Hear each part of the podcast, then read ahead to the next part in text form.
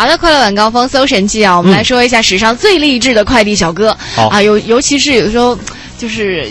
到第四季度嘛，其实从十月份开始，第四季度也已经开启了它的大门了。有时候工作到这个时候，会有一些懈怠的感觉。我们需要一些励志的人。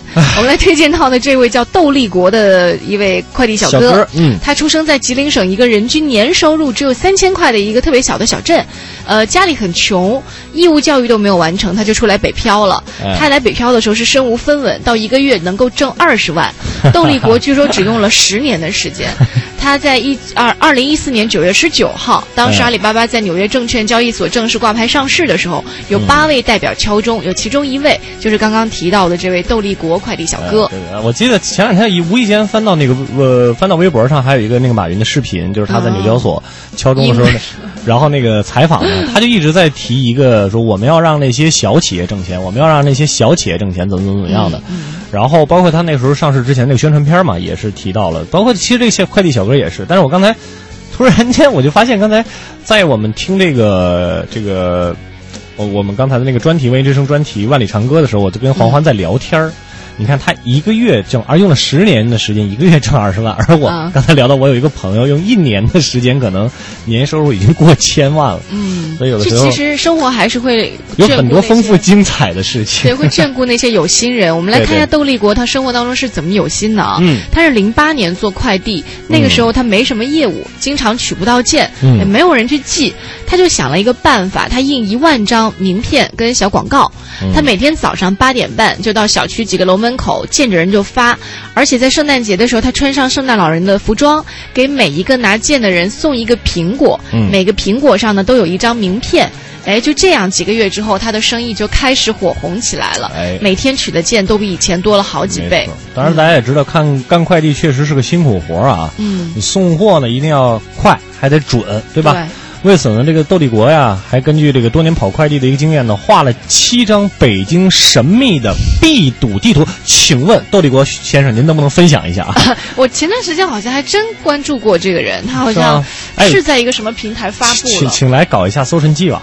哎哎，我觉得真的可以，真的真的真的真的窦立国是吧？窦立国，去立国，搜一搜他。去搜一搜神记嘛，嗯对不对？对然后他比他就举了一个简单的例子啊，你比如说，呃，你你在这个精密路拥堵的情况下，如果按照他的这个必堵路线来绕行的话，可以节约一个半小时的时间，很厉害，很酷很酷。而且你看，不光是生活呃，就工作当中你需要用心啊，包括送苹果也好，还是画这个必堵路线图也好，还有个他需要忍。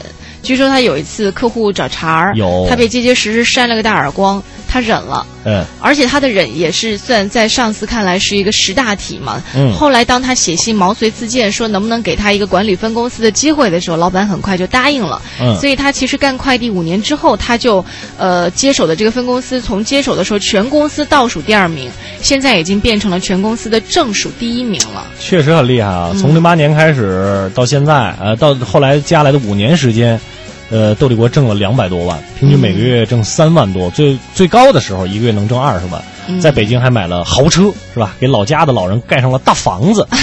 呃，偶尔自己这个还放不下以前的工作，开着超跑去 送快递。就送着玩儿嘛。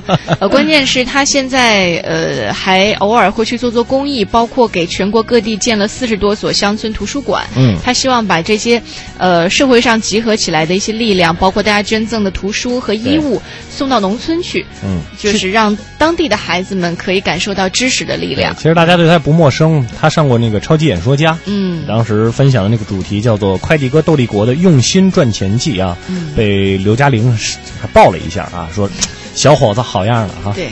而且很多人都问到他的成功之道，他说的也也非常的朴实啊。他说要成功成就大梦想的话，就是要做好小事。